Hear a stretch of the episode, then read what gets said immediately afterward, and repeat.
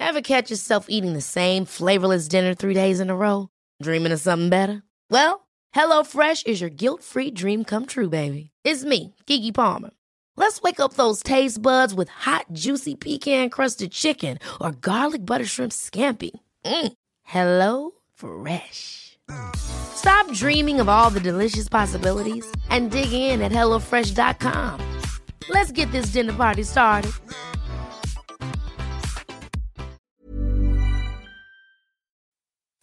Escuchas, escuchas un podcast de Dixo. Escuchas Nutres, Nutrición y Salud en Dixo. Con Fernanda Alvarado, Sol Sigal y Mariana Camarena. Por Dixo, la productora de podcast más importante en habla hispana.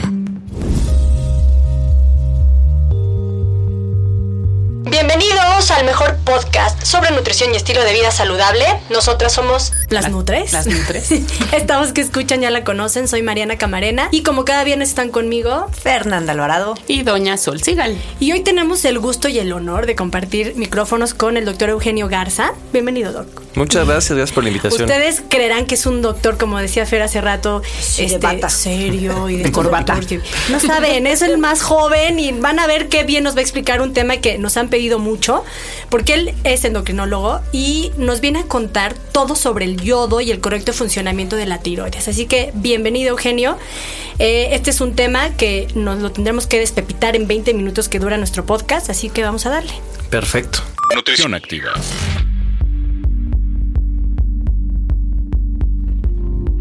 El doctor Eugenio Garza es un destacado endocrinólogo. Tú me vas a, a corregir, pero está especializado en endocrinología avanzada y anti-aging. Cuéntanos, tú eres egresado, de hecho, médico cirujano Es de correcto. la Universidad de Anáhuac, pero Yo- tienes también otras especialidades, ¿no? Sí, yo egreso como médico general eh, de, de la NAWAC y me certifica la Academia Americana de Antienvejecimiento en antienvejecimiento y en endocrinología avanzada después. Dios Nada nos más. lo mandó. No, no, Dios nos lo mandó. Entre los padecimientos que atiendes están, a ver, todo lo que es anti-aging, Correcto. endocrinología avanzada, Correcto. todo el mundo de la tiroides, Sí.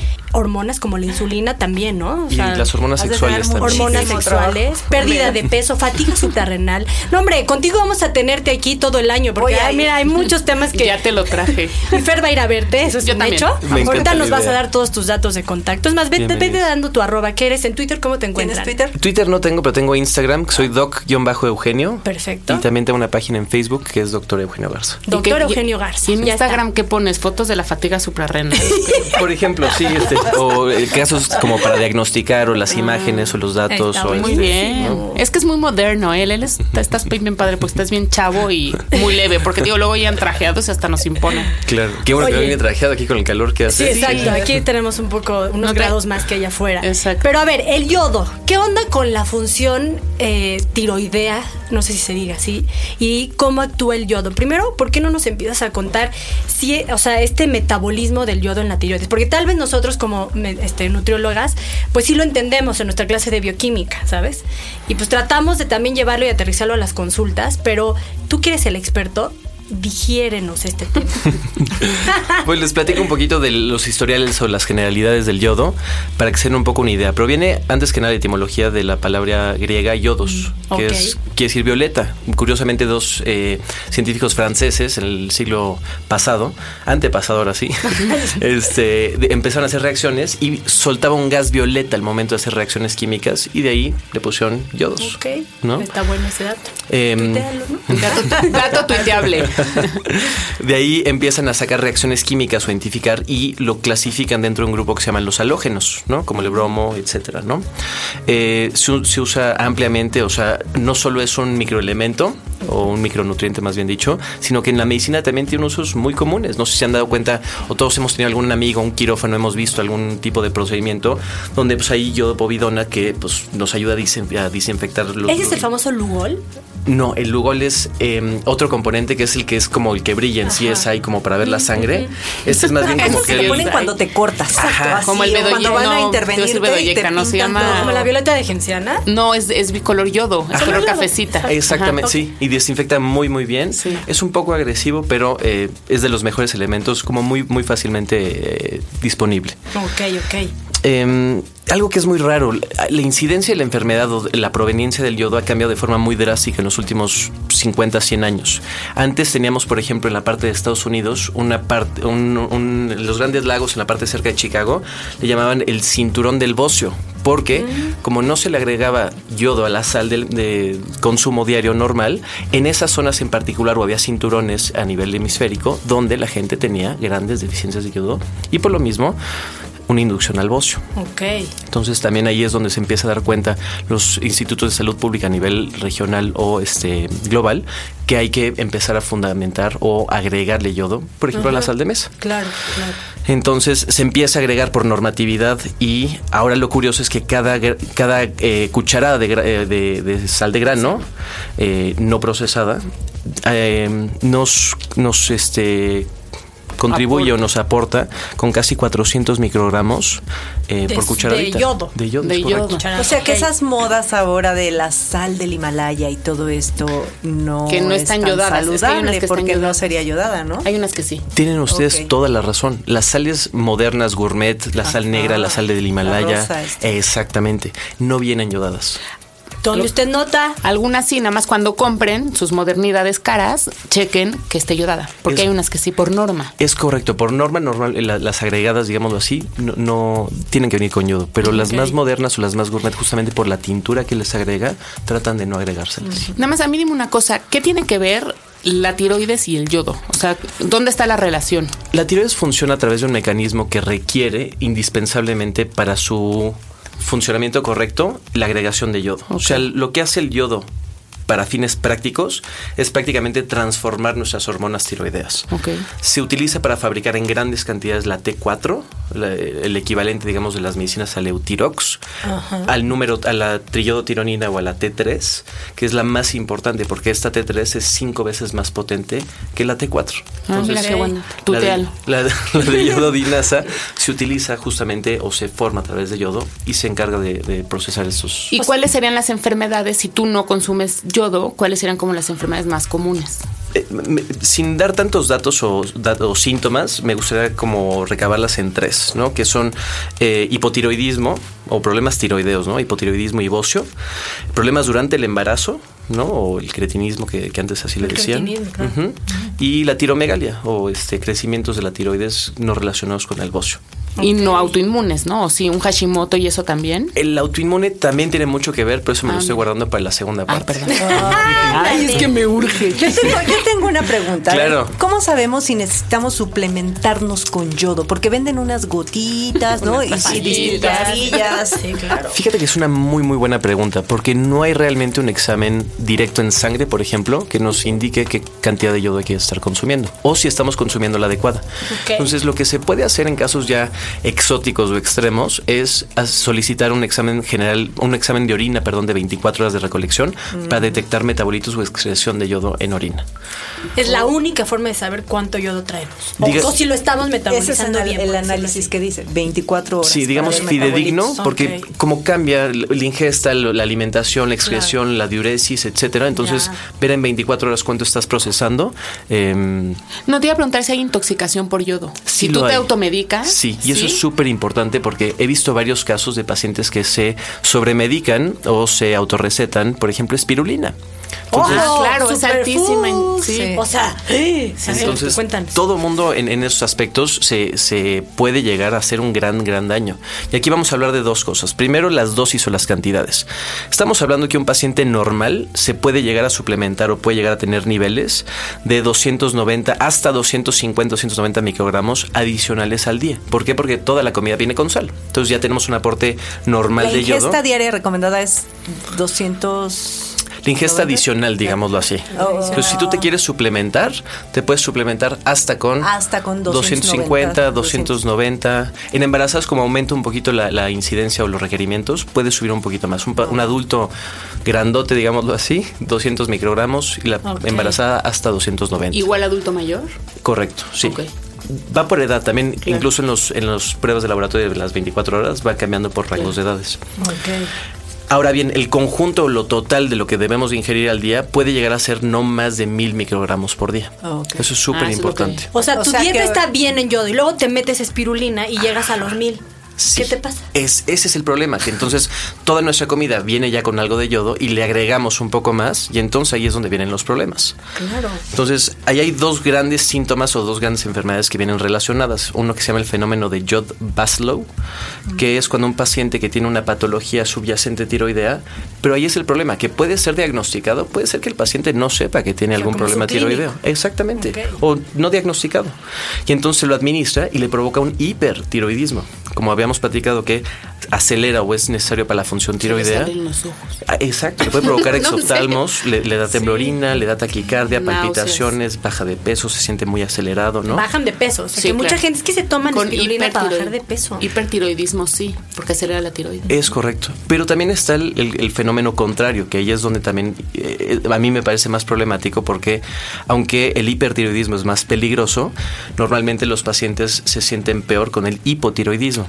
Y es el segundo fenómeno que se llama el fenómeno de Wolf-Chaikov, que provoca un hipotiroidismo, pero eso sí puede ser un paciente que tiene normal la tiroides. Mm. Entonces, como habíamos platicado que acelera un poco el funcionamiento tiroideo, en resumen o en grandes modos, lo que hace el cuerpo es que se defiende en contra de ese acelere inducido y baja la función, le pone como el freno de mano y detiene la función tiroidea. el cuerpo es lo máximo. Sí. Entonces, incluso ese mecanismo de acción es, el yodo, por ejemplo, se utiliza también en intoxicación por eh, radioactividad. Entonces, en ataques nucleares o esas cosas. Claro, si se, si se administra ese yodo. Se puede administrar un este, yoduro de potasio para desplazar nuestro yodo propio y que no nos intoxiquemos tanto por contaminación radioactiva. Ni bueno ni malo.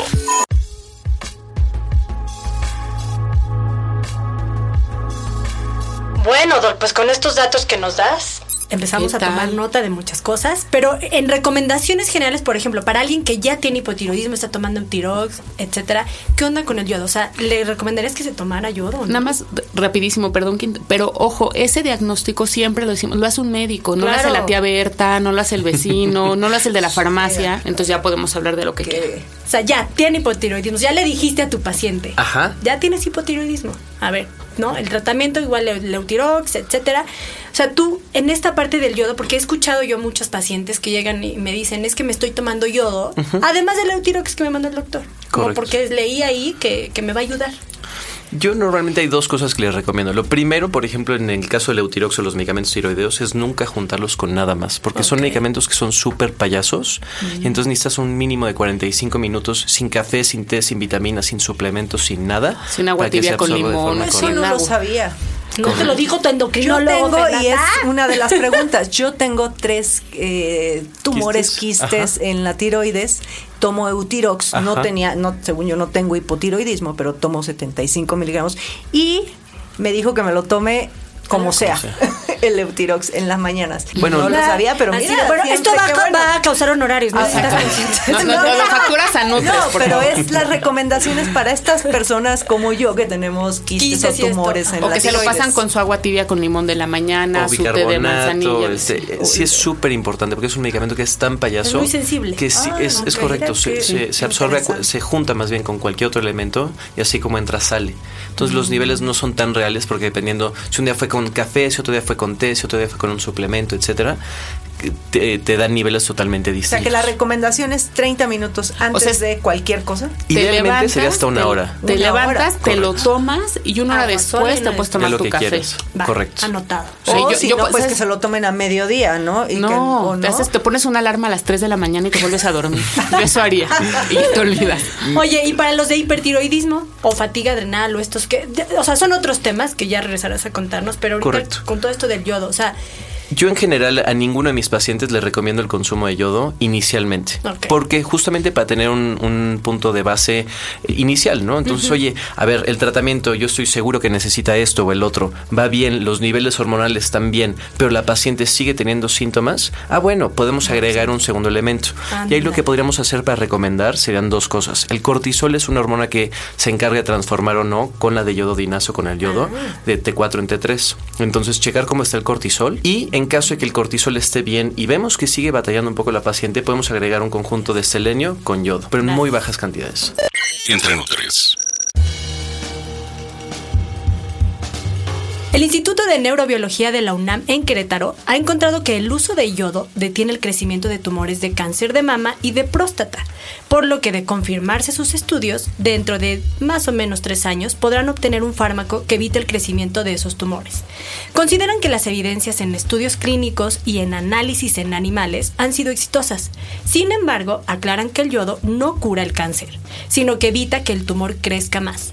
Señalan que en los países orientales la prevalencia de cáncer es más baja que en las naciones occidentales, ya que de su dieta se obtienen altos niveles de yodo, como es el caso de las algas marinas. Bien, comer. De hecho, eh, un estudio recién publicado por la Academia Americana de Antienvejecimiento nos indica que sí ya se detecta que el yodo modifica de forma real en acción en conjunto con los crucíferos o el indol 3-carbinol para guiar los estrógenos hacia la vía 2-OH reductasa. Entonces, que es una buena. O sea, en español. en español. para lo que viene siendo la traducción. Digamos que en lugar de que se transformen en estrógenos malos u oncosensibles, se pueden ir a estrógenos buenos o protectores. O sea que sí, próximamente podemos tener un medicamento que te ayude a prevenir o a reducir un tumor. De hecho, ya lo hay. Hace ratito que, que platicamos. Este, suplementos como el indol 3-carbinol que son de, crucíferos o el DIM también funcionan a eh, modificar los estrógenos hacia esa vía. Está buenísimo. Correcto. Oye, y el dato del Hashimoto que dijiste ahorita está interesante también. Es que, a ver, nosotros tenemos pláticas aquí que no se enteran. Ah, sí, pero, por eso, por eso rescatamos los datos. A ver, dinos. ¿Sabes qué? Vamos a hacer un podcast donde vengan los que nos escuchan y se ponen ahí atrás y no a ver cómo es, porque se la pasarían muy bien. Pero antes de que se acabe el tiempo que nos cuente lo de Hashimoto, Japón. en la parte de Hashimoto hay algo muy interesante. Esa tiroiditis de Hashimoto es una enfermedad autoinmune que de alguna forma están empezando a relacionar, todavía no demostrada, pero que si el alto consumo de, de algas, por ejemplo el aguacame, que es muy alta en yodo, hace que se eleven sus niveles de yodo, tengan una especie de hipotiroidismo y eso incluso que se transforma en una enfermedad autoinmune. Entonces los niveles son casi 10 veces superiores a lo que nosotros de este lado del, este, del Pacífico estamos acostumbrados a consumir y por eso la incidencia tan alta. De hecho el nombre Hashimoto evidentemente es, pues, es japonés, ¿no? Por, por la incidencia tan alta, la prevalencia que tiene de esa enfermedad ya. Entonces hay que modificar la dieta, vamos, no alto consumo de algas, sino más bien moderado, es que hay como un pleito de, la dieta occidental es que no y la dieta oriental, porque mucha gente trae de moda meterse algas. Es correcto, las algas no están, no están mal, pero sí, es como todo, en exceso el yodo puede ser algo terrible. Entonces ahí se equilibra lo que decíamos un poquito de selenio. Hay un, hay un medicamento herbolario que me encanta que se llama la ashwagandha, que modifica muy bien el cortisol, la función tiroidea y eh, esta modulación, digamos, de neuroendocrina, por así decirlo, de hormonas, y, funciona muy, muy bien sin tener que dañar o no tiene, tiene un riesgo muy mínimo de caerle mal al paciente. No, no, es que ya ustedes tienen que ir a ver a Eugenio, ¿eh? Así que los que nos están escuchando y tienen dudas de si su tiroides funciona bien, mal o qué se van a meter, antes de que vayan con la vecina, vayan a ver al doctor Eugenio. Danos tus datos, Eugenio. ¿Dónde te encuentras? Estoy en Sierra Nevada, el número 755 por la iglesia de Santa Teresita. Ok. ¿Algún em, teléfono para sacar citas? Les dejo mi celular, 5533 99 81 52 5533 99 8152 y también me pueden encontrar en Instagram doc-eugenio o en Facebook doctor Eugenio Garza Galvez y Fuentes. Escuchas un podcast. De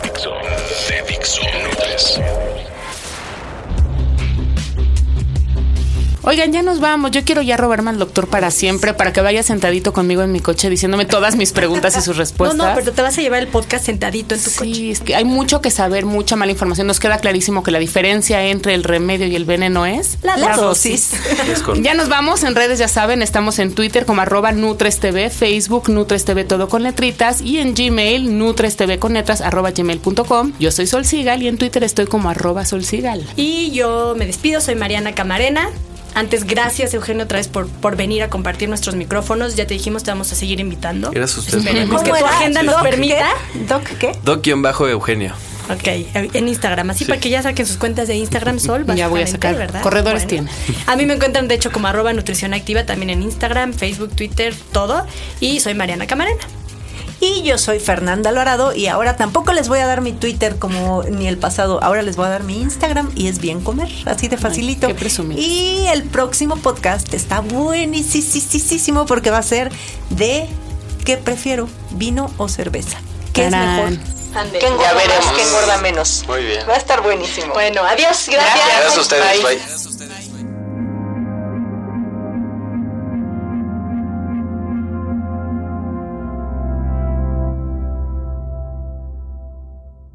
Dixo presentó Nutres. Nutres. Las opiniones expresadas en este programa no pretenden sustituir en ningún caso la asesoría personalizada de un profesional. Tanto las conductoras como Dixo quedan exentos de responsabilidad por la manera en que se utilice la información aquí proporcionada. Todas las opiniones son a título personal. Step onto the legendary clay courts of Roland Garros, where the world's best players battle it out for a chance to win the French Open title. Tennis Channel Plus is your place to watch. Stream every court from your phone or smart TV, live in HD. Don't miss a moment with daily live coverage and match replays on demand, beginning Monday, May 20th. Be there for all the unforgettable moments. Stream now with Tennis Channel Plus.